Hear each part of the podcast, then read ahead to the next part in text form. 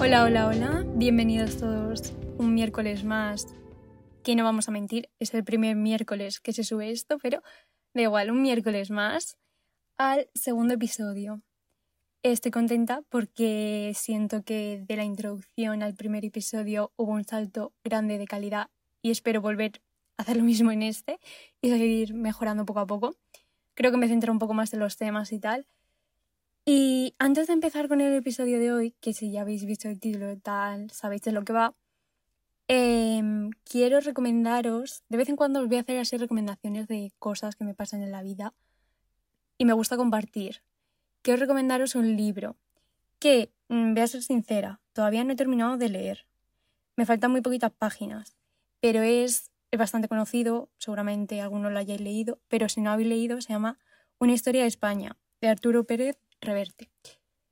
Os cuento un poquito de este libro y si os interesa, pues os lo podéis mirar. Básicamente es historia de España de segundo de bachillerato pura y dura. Pero, evidentemente, no voy a recomendar un libro de texto de historia de España, aunque está muy bien culturizarse sobre el país en el que vivimos y las cosas que han pasado aquí. No os voy a recomendar eso, os estoy recomendando este libro porque, aparte de contarte la historia de España tal y como fue desde los inicios los pueblos celtas, íberos, los bárbaros, los romanos, etc., hasta el franquismo y la transición, etcétera, etcétera. A mí personalmente me gusta mucho la historia y me gusta mucho la historia de España, sobre todo a partir del siglo XX. Entonces para mí es un libro que estoy disfrutando y eso que estoy todavía en las primeras partes donde acabo de llegar a los reyes católicos que a mí son los temas que menos me interesaban, pero aún así este libro me está haciendo disfrutarlo. No sé explicar la sensación, pero es una novela que te culturiza y te hace reír a la vez, porque tiene un toque cómico, humorístico, un poco ácido, un poco humor negro también en algunas partes, y está bastante chulo, la verdad, no es tipo historia de España, libro de texto, no, de verdad, yo lo recomiendo bastante, es entretenido de leer, tiene 200 páginas, se lee facilito y si queréis culturizaros un poquito más sobre la historia de nuestro país, etcétera, etcétera, mira, mm, lo recomiendo un montón. Ya os diré el próximo miércoles cuando lo termine, que ya supongo que lo habré terminado, porque me queda la mejor parte, yo creo, que es, eh, pues eso, siglo XX, franquismo, transición, etcétera, que es lo que más me llama la atención. Así que nada, es mi recomendación de hoy. Espero que le echéis un vistazo, leer reseñas y tal, leer un poquito de qué va si queréis, porque a lo mejor yo no os lo puedo explicar súper bien, pero la verdad es que está súper guay y yo lo recomiendo.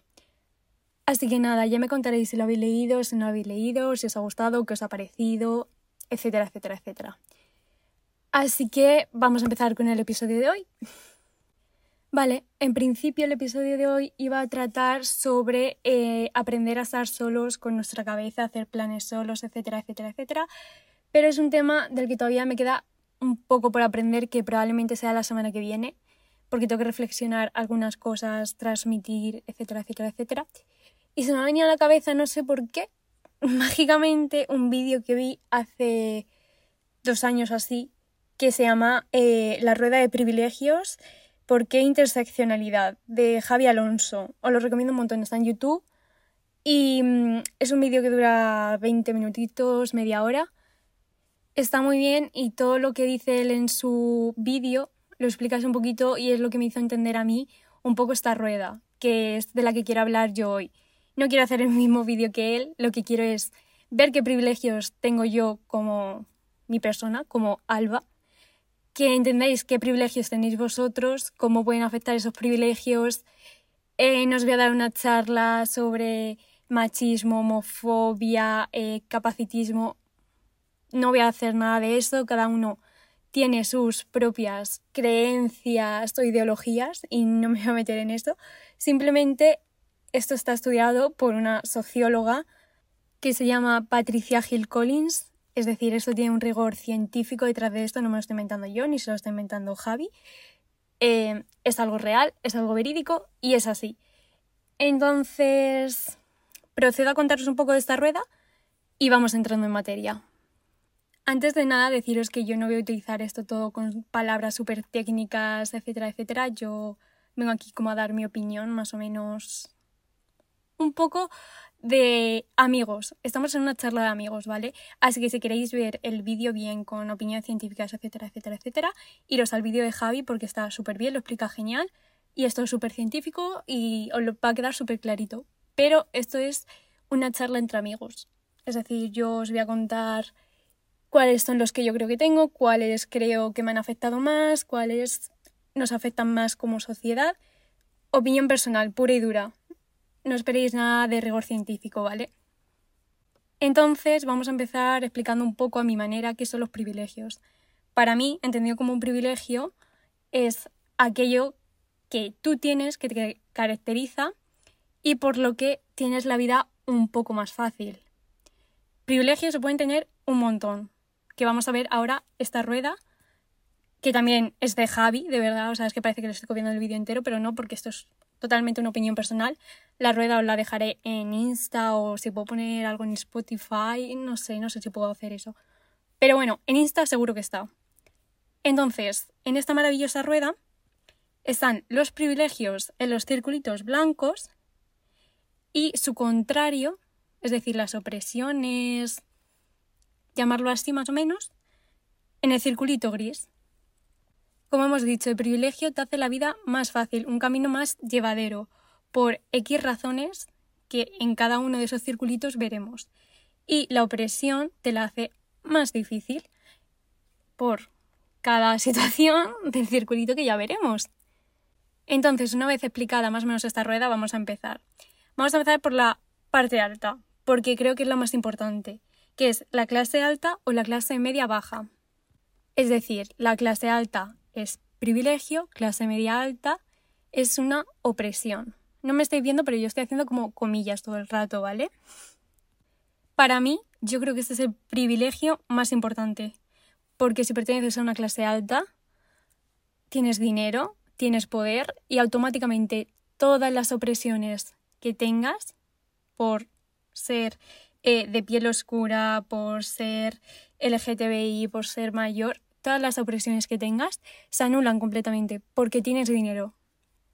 Es como el caso de aquel futbolista que llega de un país de África que si llegase normal a trabajar en España probablemente sufriría de racismo, pero al ser una persona que posee mucho dinero y mucho poder es todo lo contrario. Es decir, todo el mundo quiere estar con él, todo el mundo quiere invitarlo a sus fiestas, todo el mundo mm, lo adora, ¿vale? Digámoslo así.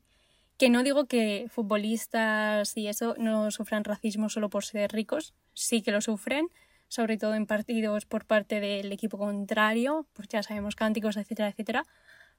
Pero es verdad que sufre menos racismo que una persona que está en la calle, y al igual que pasa con la clase alta, con su contrario, que es la clase media baja, sucede exactamente lo mismo, pero al revés. Es decir, por mucho que seas hombre, blanco, de piel clara, si eres de una clase media o baja, todos tus privilegios quedan automáticamente anulados. Porque si eres un sin techo, que vive en la calle, eh, que no tiene dinero para ducharse, vestirse, comer en condiciones, etcétera, etcétera, nadie va a querer darte un trabajo, nadie va a mirar por ti. Y es la realidad, la cruda realidad, pero es que es así. Entonces, esta parte de la rueda para mí yo creo que es el más importante porque dependiendo de si estás en uno u otro, se anulan tus privilegios o se anulan tus opresiones. Todo esto puesto con casos extremos, ¿vale? O sea, no te estoy diciendo que seas de clase media y que seas eh, blanco y te vas a comer una mierda la vida. No, o sea, nada que ver. Todo esto son casos extremos de un futbolista con mucho dinero y mucho poder o un empresario con mucho dinero y mucho poder a eh, un sin techo en la calle. Pasamos al siguiente y no me apetece mucho hablar de este tema porque siento que es muy polémico y yo ya he tenido mi época feminista, así que no voy a hacer mucha mención de esto, pero simplemente privilegio hombre y opresión obviamente mujer. Esto es descartando otro tipo de géneros, etcétera, etcétera, etcétera, que nuestra sociedad hoy en día, ¿vale? Pongámonos en situación hombre y mujer.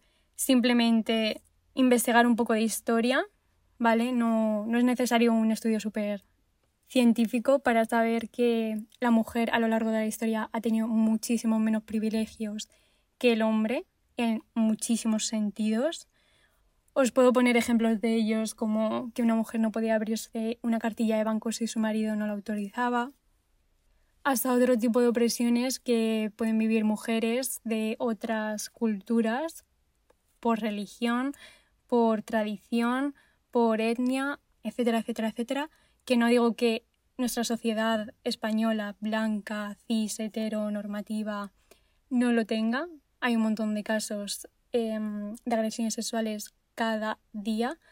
Entonces, en fin, simplemente esto estaba muy claro, yo creo, no tengo que debatir nada. Hombre, privilegio, mujer, opresión. Quiero que a lo largo de que os explique toda esta rueda vayáis contando vosotros dónde consideráis que estáis y así ver los privilegios que tenéis por ser quienes sois y las opresiones que sufrís por ser quienes sois.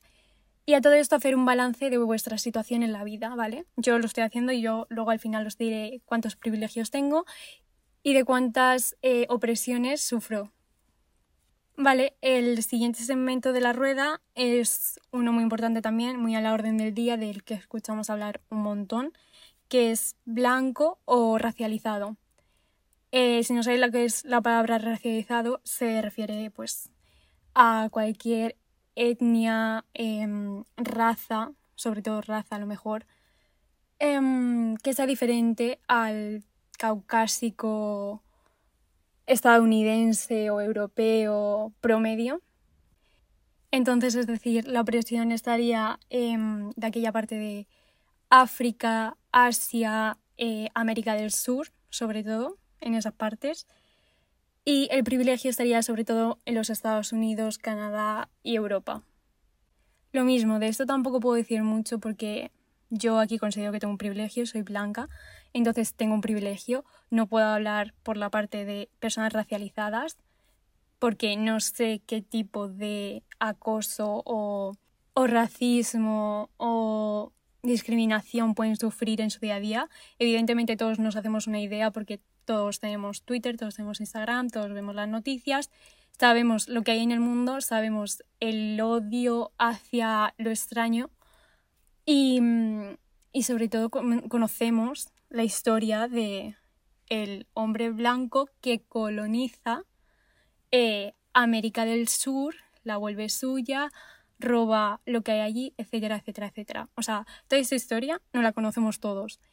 Entonces, esto se extiende a lo largo de la tradición, igual que el machismo, feminismo, etcétera, pero por otros medios, pues dando puestos de trabajo peores, sin buenas condiciones laborales, etcétera, etcétera, etcétera. Todas las cosas que todos sabemos. Los dos siguientes segmentos que vienen me parecen un poco más o menos iguales que el primero que acabamos de hablar de blanco racializado. No son iguales, evidentemente, pero son piel clara en privilegio y piel oscura en opresión. Y el siguiente segmento igual, occidental o no occidental. De estos no tengo mucho que hablar por lo mismo, tengo privilegios en los dos, entonces es muy difícil hablar por la parte eh, oprimida o sometida. Pero, mm, así a modo de comentario, todos hemos visto el meme este de Peter Griffin de eh, una tarjeta de colores en la que pone OK o not OK. Y esos colores van blanco, blanco un poquito más oscuro, blanco un poquito, poquito más oscuro.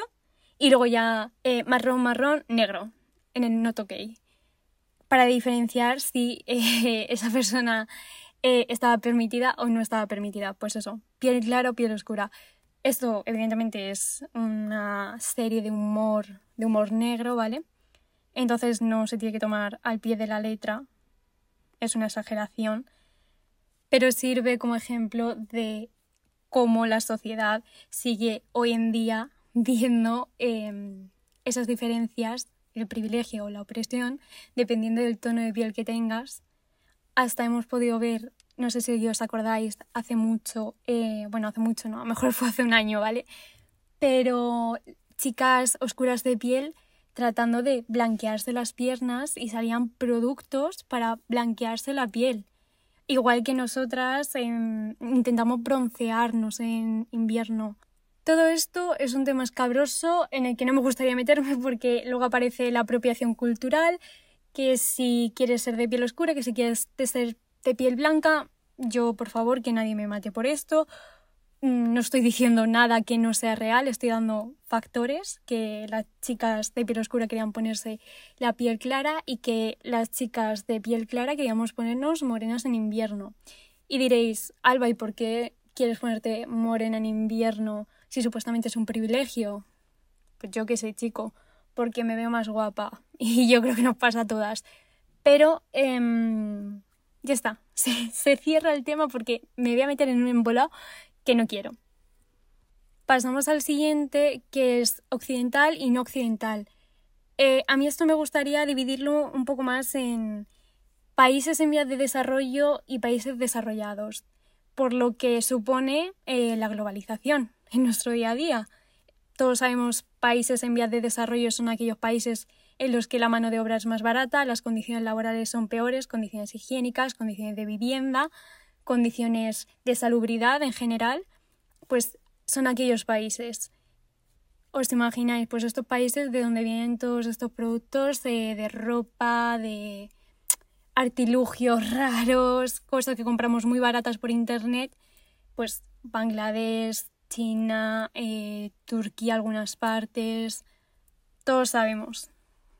Y países desarrollados, pues ya sabemos, eh, países donde se mueve más la economía, el desarrollo sostenible, el estado de bienestar, todas esas cosas que tenemos, que diréis no son suficientes, yo estoy totalmente de acuerdo, pero en comparación con países en vías de desarrollo somos bastante privilegiados, ¿vale?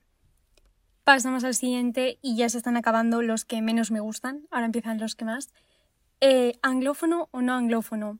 Esto se refiere a saber inglés, no saber inglés. Una persona que sabe inglés tiene muchísima más capacidad que una persona que no sabe y va a tener muchas más oportunidades que una persona que no sabe inglés. Es decir, tiene un privilegio por encima de una persona que no sabe inglés. ¿Por qué? Pues porque en nuestro mundo globalizado, etcétera, etcétera, etcétera, el primer idioma que más se estudia, que más se habla, es el inglés. Hay una gran cantidad de gente que habla inglés. Y en muchos países, aunque el inglés no sea el principal, si tú les hablas en inglés, te van a entender, porque ellos también saben inglés. Todo el mundo sabe inglés. Todo el mundo que haya recibido una cierta educación en materia de inglés, etcétera, etcétera, ¿vale? Eh, todo esto entre comillas, todo el mundo sabe inglés entre comillas. Pero si es verdad que si a mí me vienen a hablar en ruso yo no tengo ni puta idea. Pero si me hablas en inglés, pues te pillo, te puedo decir algo, tal, tal, tal. Entonces, saber inglés es un privilegio, porque tú puedes ir a cualquier parte del mundo que sabes que te van a entender. Seguimos con estudios superiores o estudios obligatorios. Estudios superiores, evidentemente, en la parte de privilegios, estudios obligatorios en la parte de sometimiento u opresión. Expliquemos esto un poco. Imaginemos que no estamos en España, ¿vale? Imaginemos que tenemos un sistema educativo pleno al 100%, que de verdad nos ayuda a aprender, ¿vale? Y no memorizar. Entonces, si tuviésemos ese sistema ideal utópico, una persona que ha llegado a una formación superior, es decir, a una universidad o a un máster o a un grado superior incluso, tiene muchísimas más oportunidades en la vida que una persona que llegó a los estudios obligatorios. Y diréis, no tiene por qué, eso es por suerte, si te toca un trabajo, etcétera, etcétera, etcétera. Sí, muy bien. Pero nunca van a considerar igual a dos personas que sean completamente iguales si una tiene estudio superior y la otra no lo tiene. Eso es así, o sea, es una realidad.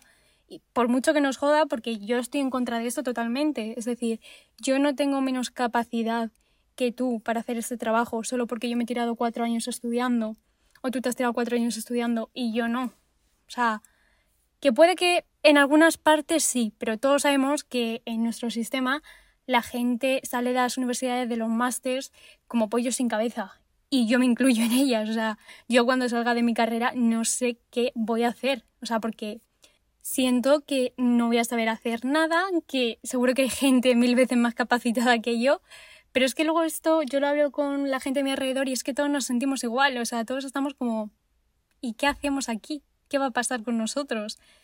Es una intriga, un desasosiego que a la mayor parte de estudiantes jóvenes universitarios o de grados superiores nos tiene un poco eh, frustrados. No saber para qué nos están preparando, porque la educación que se nos está dando, la preparación que se nos está dando, no creemos que sea eh, aplicable en un futuro.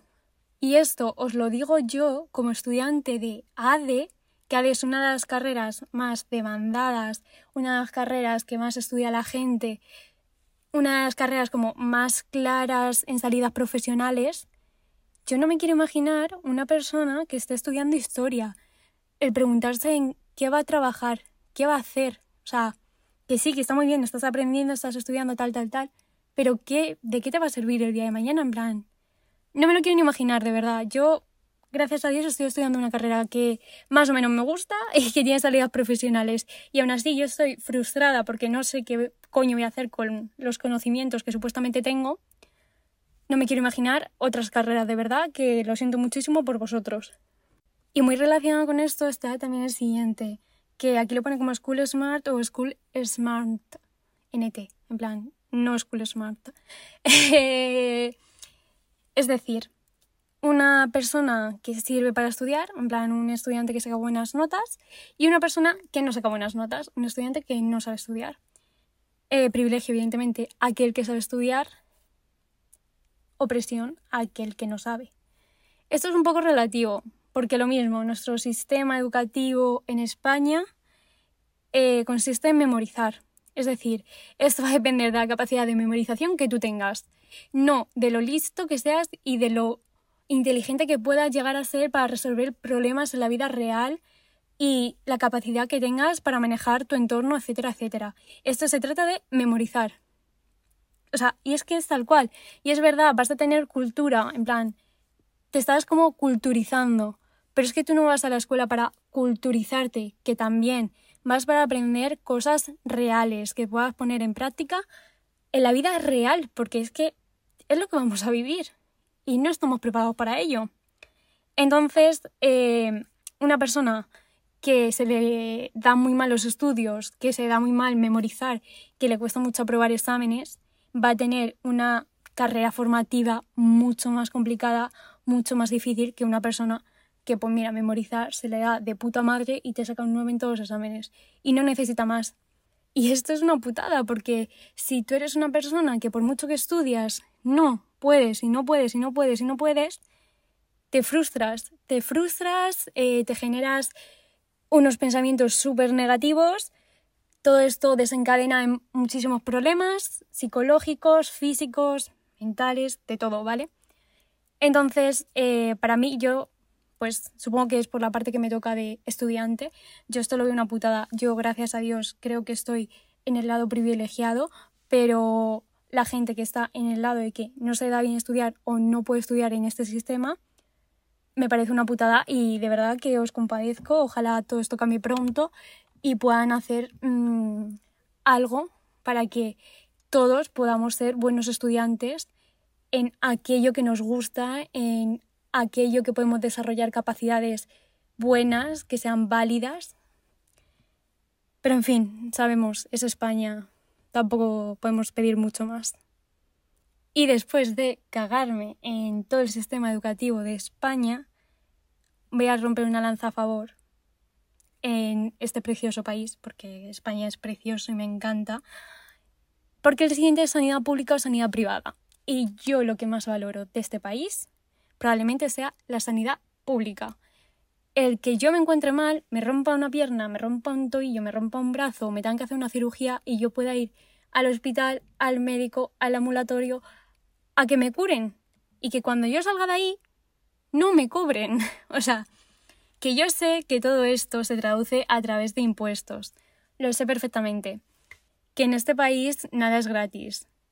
Pero, os digo, esto es una manera de asegurar una sanidad eh, básica para todas las personas que no tienen recursos. Porque luego tú te vas hasta la sanidad de Estados Unidos que todos conocemos y ves las facturas de 2.000, 3.000 dólares por estar una noche ingresado en urgencias. Y dices, ¿cómo? ¿Cómo pagas 2.000 o 3.000 euros? Que es verdad que luego ellos tienen sus seguros, etcétera, etcétera, etcétera.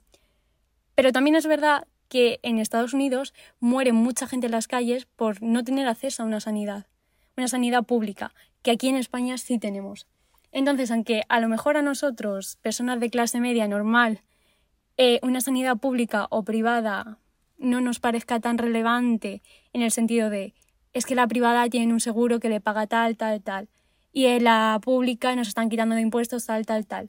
Entiendo perfectamente. Desde nuestro punto de vista puede que os dé un poco más igual, porque al final se estarán llevando lo mismo, más o menos, sí, seguro.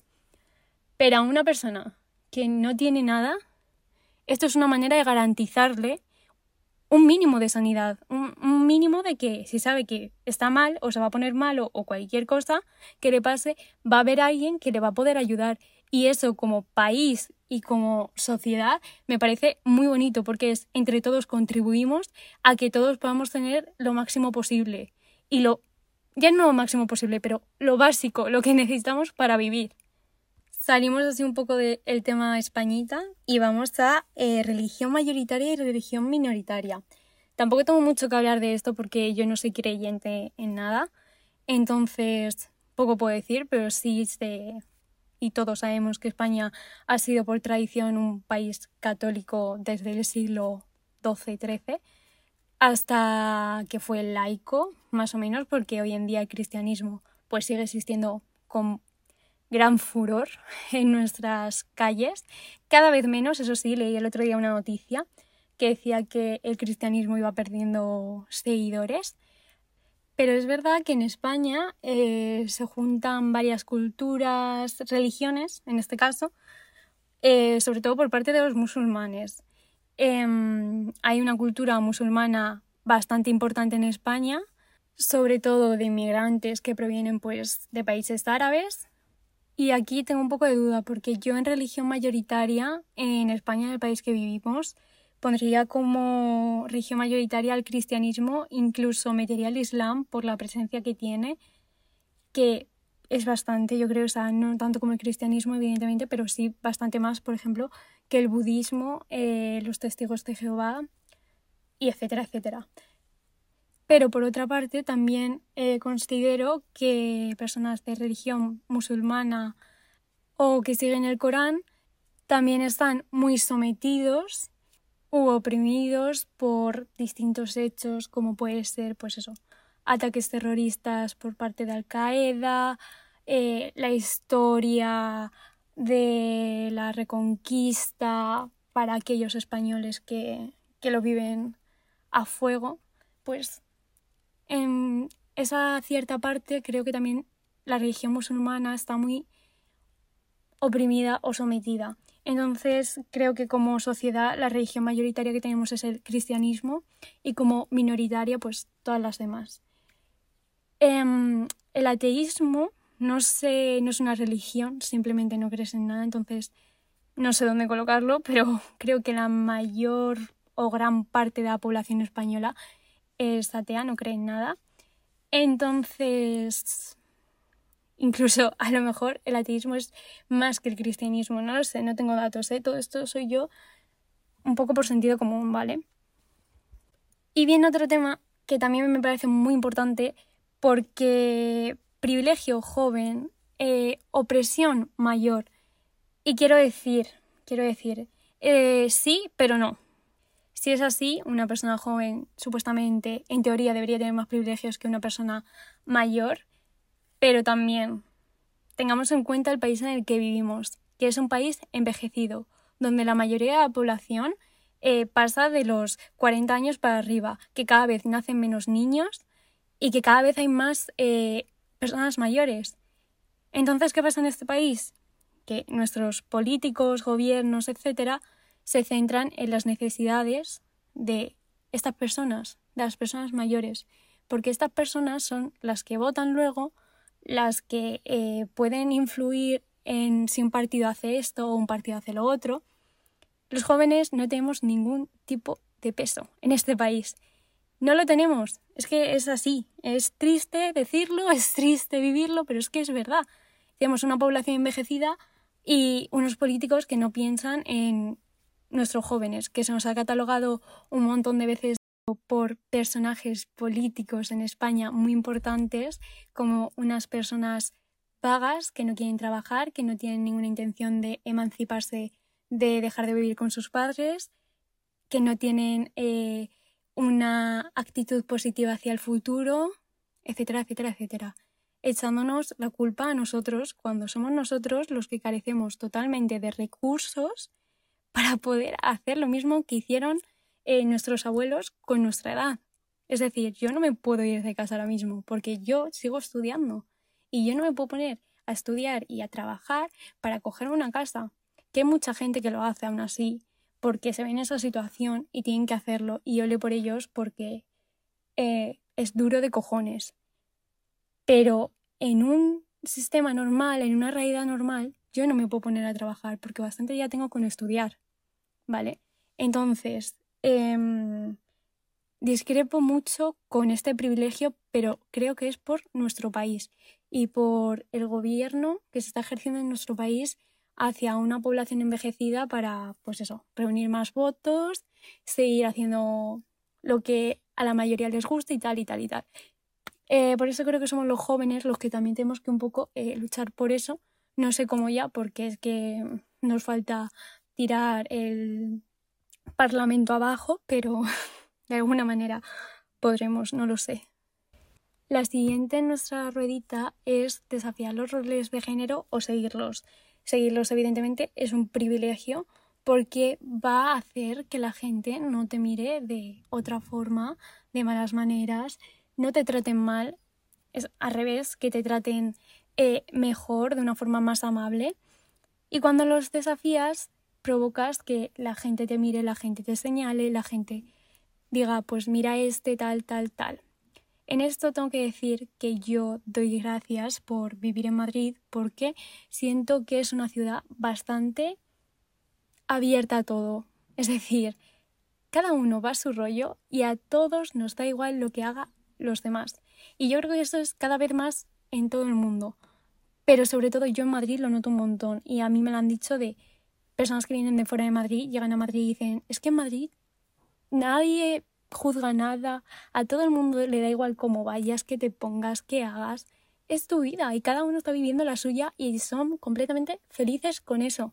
Serán infelices por mil cosas más, pero en cuestión a seguir o no los roles de género, cada uno sigue lo que le da la gana. Aquí por lo menos es lo que yo he visto y es mi experiencia, ¿vale? A lo mejor me estoy diciendo, Alba, ¿en qué parte de Madrid vives tú que estás completamente loca?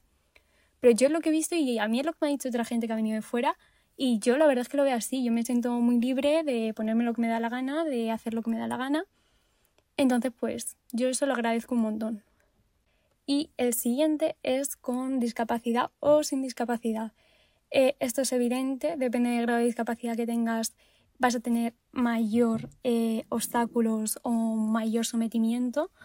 Es decir, una persona que tiene un 99% de grado de discapacidad eh, probablemente no va a poder trabajar, no va a poder ejercer cosas en su vida como normalmente lo hace. Y en esto tengo que dar un punto a favor otra vez a nuestro sistema, ¿vale? Porque si llegas a un determinado grado de discapacidad donde no puedes hacer tu vida normal, no puedes trabajar, no te dejan que te mueras ahí en la calle, ¿vale? Te dan una paga mensual em, con la que puedes vivir cómodamente con la que puedes eh, tener tu casa, eh, intentar hacer tu vida un poco mejor posible, ¿vale? Estoy muy a favor de todas estas cosas, que sé perfectamente que salen de los impuestos, pero es que de verdad es que siento que si queremos una sociedad y un sistema en el que todos seamos iguales y que funcione bien, eh, son necesarios, la verdad. siento decirlo, a lo mejor diréis, Alba, si eres de ADE, ¿cómo vas a decir eso? Para mí los impuestos son necesarios porque a mí me gusta vivir en una sociedad en la que todos tengamos las mismas oportunidades y los mismos derechos. Entonces yo mm, creo que en este aspecto España eh, consigue hacerlo bien. Además, luego para otro tipo de gente que no tiene tanta discapacidad, que tiene un grado menor, eh, a los empresarios les dan plusvalía por contratarles, que luego hay más de movidas de si la ha despedido y la ha contratado solo para que le den esa plusvalía. Pero bueno, todo esto eh, son más rollos laborales y políticos, pero, pero que ahí está, que, que en España no se silencia a las personas con discapacidad y eso me parece muy guay. Evidentemente, esto no quita que esas personas con discapacidad sigan teniendo obstáculos para hacer su vida como lo podría hacer una persona sin ningún tipo de discapacidad. Pero bueno, que creo que estas ayuditas y eso, pues mira, está muy bien, ¿vale? Y pasamos a cuerpo normativo y cuerpo no normativo. Aquí quiero centrarme un poco más en el cuerpo de la mujer, ¿vale? En el cuerpo femenino, porque siento que es el que más se ha categorizado, el que más ha criticado, del que más ha hablado durante estos años, que no digo que los hombres no tengan complejos o que no hayan sido víctimas de otro tipo de comentarios o de críticas hacia su cuerpo. Evidentemente todos o la gran mayoría hemos sufrido esto, pero sí que a las mujeres se ha hecho de una manera más pública, sin menos miedo. Entonces quiero hablar de ello. El cuerpo de la mujer ha sido objeto de la opinión pública durante años. Es decir, em, hay varios vídeos en internet, si queréis verlos, interesantes, de cómo, dependiendo de la época, el cuerpo de la mujer tenía que ser de una forma u otra para ser el perfecto o el ideal para aquella época. Y en esos vídeos ves que pasa de una mujer, pues a lo mejor con curvas, eh, con algo más de carne, a la siguiente década, que es una chica súper delgada, que eh, no tiene grasa, que está súper definida y tú dices, ¿cómo pretenden que las mujeres pasaran de una década a otra en 10 años de un cuerpo con curvas a estar completamente recta? O sea, es que es imposible. Y actualmente quiero hablar de un ejemplo bien claro. Las Kardashian, ¿vale? Las Kardashian, todos sabemos quiénes son, mm, se hacen conocidas aproximadamente en los 2000, cuando la moda era una extrema delgadez eh, rectas, sin curvas, bien definidas, etcétera. Todo lo que podíamos ver en modelos de Victoria's Secret, etcétera, etcétera. Pues las Kardashian se distinguieron por ser eh, mujeres que se hicieron operaciones para tener más curvas, más culo, más caderas, más tetas, más muslos, más brazos. Es decir, estaban contradiciendo ese tipo de cuerpo normativo. ¿Y qué pasó? Que a raíz de la creciente popularidad de las Kardashian, mucha gente, muchas mujeres eh, tomaron como referencia a las Kardashian, entonces se hicieron de su cuerpo con curvas, de sus tetas, de su culo, de sus piernas, de su celulitis, de sus complejos que antes tenían por la extrema delgadez que había. Em, ¿Qué ha pasado ahora, recientemente? que se rumorea que Kim Kardashian, que es como la más importante de las Kardashian, eh, se ha quitado los implantes que llevaba en el culo y en las caderas para parecer más delgada, cada vez se la ve más delgada de cara, etcétera, etcétera, etcétera. Ha contado en sus realities que para meterse en el vestido de Marilyn Monroe en la Met Gala tuvo que hacer una dieta súper estricta, sudar, hacer ejercicio no sé cuántas veces al día, un tipo de vida nada saludable. ¿Qué ha pasado con todo esto? Pues que ahora la gente que se sentía bien con sus curvas, con su cuerpo no normativo, supuestamente, em, ya no se sienten así porque su referencia ahora de repente le ha dado poder estar delgada. Y yo no digo que esto sea culpa de eh, Kim Kardashian porque seguramente ella también tenga en la cabeza referencias de que es más delgada porque ha visto a tal modelo o a tal persona o a tal chica. Pero sí que es verdad que Kim fue un icono para aquellas mujeres con curvas y ahora esto es un poco polémico, ¿sabes? Porque estás como rechazando todo lo que tú misma habías creado. Simplemente decir que aquí tampoco despreciamos a las modelos delgadas o a las chicas delgadas, lo que despreciamos son estilos de vida poco saludables, es decir, eh, delgadez extrema, anorexia, bulimia, o obesidad, sobrepeso, etc. Yo puedo hablar desde el privilegio de un cuerpo normativo, pero mm, también puedo hablar de una persona que ha pasado por ciertos complejos en su vida, pues por esto, por las redes sociales, por referentes, por modelos, por si engordaban, por si adelgazaban y si yo me veía más delgada o me veía más gorda o cómo me iba a ver en unos años con la edad que tenía esta modelosa. todo esto es una paranoia que yo creo que todas hemos tenido y es una mierda que promocionen este tipo de, de cuerpos que yo no te digo que seas gorda y eh, te hagas una foto en bikini que sea promocionar la obesidad, para nada. O que seas delgada y te hagas una foto en bikini sea promocionar la anorexia, para nada. Ya lo que me refiero es promocionar estilos de vida como dietas y ejercicios y cosas súper raras que se hacen pues estas famosas para estar más delgadas o para engordar más rápido, para adelgazar más rápido. Eso yo no promociono. O sea, eso es lo que yo estoy criticando hoy aquí. Que eso no es un estilo de vida saludable y que personas con tanta influencia no deberían mostrar esas cosas. No deberían hacerlas, pero por lo menos si las haces, mira, no las muestres, porque hay un montón de gente siguiéndote que probablemente eh, estén súper trastocadas con tu tipo de cuerpo porque quieran ser como tú y vayan y cojan y hagan lo mismo y les provoques un problema de salud o lo que sea. Una vez me he desahogado con esto porque es que de verdad me da bastante rabia. Vamos a otro que me gusta mucho, que es guapo feo. ¿vale? Evidentemente, ser guapo es un privilegio, ¿vale?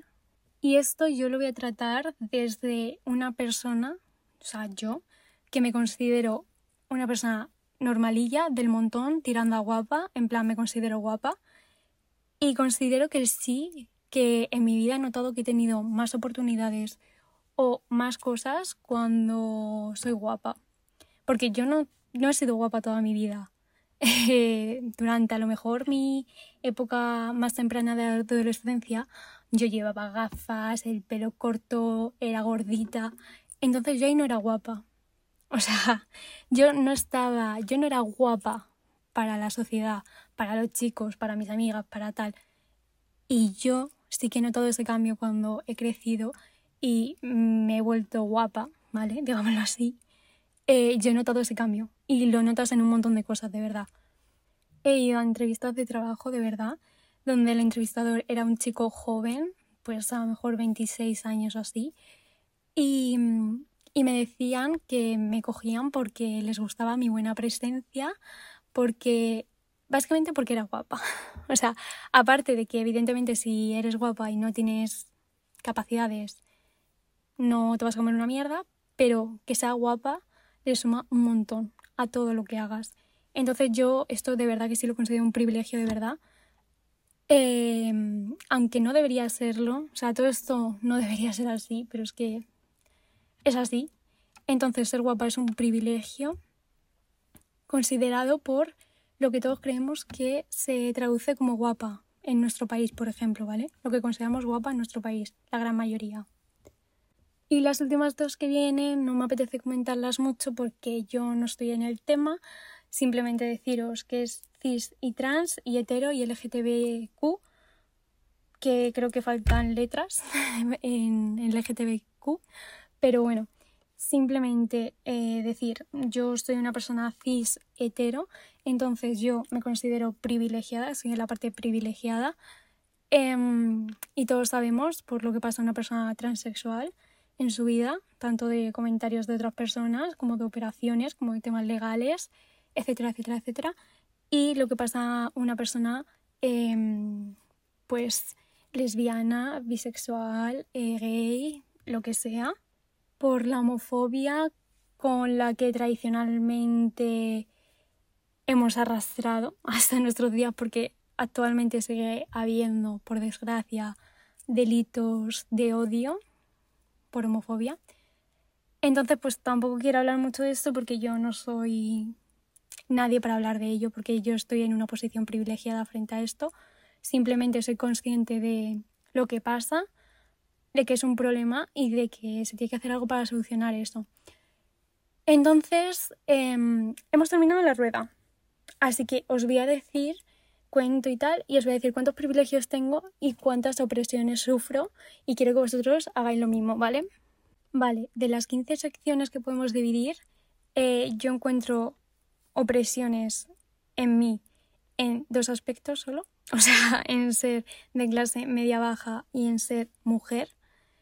Em, y todo demás encuentro privilegios. Es decir, yo puedo considerar que soy una persona bastante privilegiada respecto a otro tipo de personas que hay alrededor del mundo. Esto está súper guay, súper entretenido para que vosotros mismos podáis ver eh, cómo de privilegiados sois. Y os explico la funcionalidad de esto. Según la socióloga que inventó esta rueda, cuantos más privilegios tienes, más posibilidades de que la vida te vaya mejor, de que tengas un camino más fácil hacia una vida que se considera como buena. Y cuantas más opresiones o sometimientos tengas, pues tienes más posibilidades de ser em, víctima de homicidios, de delitos de odio, de tener peores trabajos, de tener peores condiciones laborales, de vida, etcétera, todo esto. Tener una peor vida en general. Yo creo que si estáis escuchando este podcast, eh, probablemente la mayoría tengáis de 10 privilegios para arriba. 10 privilegios para arriba lo considero eh, somos los más privilegiados del mundo, de verdad. Y ya así como para finalizar y comentario personal, a mí me gustaría meter una ruedita más. No sé de qué año es esto, la verdad, no, no lo he visto, pero me gustaría meter como una, una sección más que pusiese acceso a la tecnología o no tener acceso a tecnología. Hoy en día la tecnología es información y la considero de vital importancia para nuestra vida, o sea, para, para realizar nuestras funciones básicas necesitamos tecnología todos los días de nuestra vida.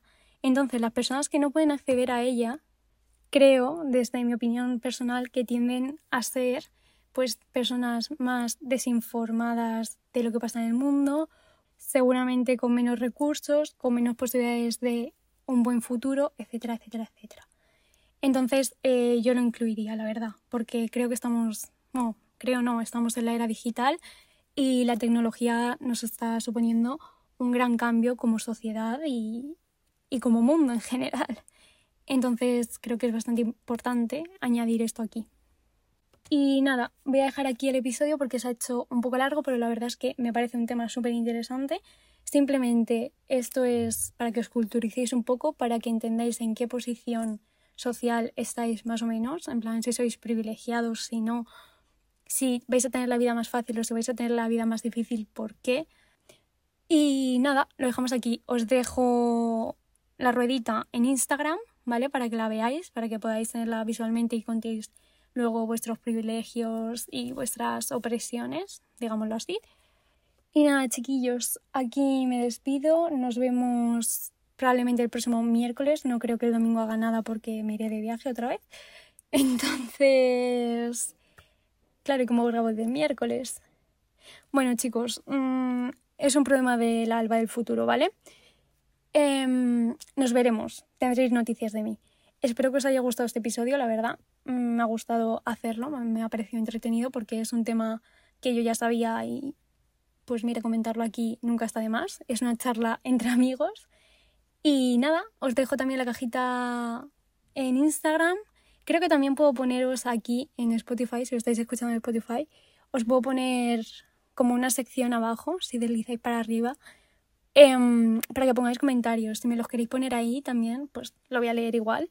Pero si lo ponéis en Insta, pues mejor porque todo como más fácil de acceso. Pero bueno, nada, eh, decirme todo lo que queráis, cuántos privilegios tenéis, cuántas opresiones, si os ha gustado el podcast, si no, si oye Alba, deja esto, cualquier cosa que queráis. Y nada, eh, me despido ya. Venga.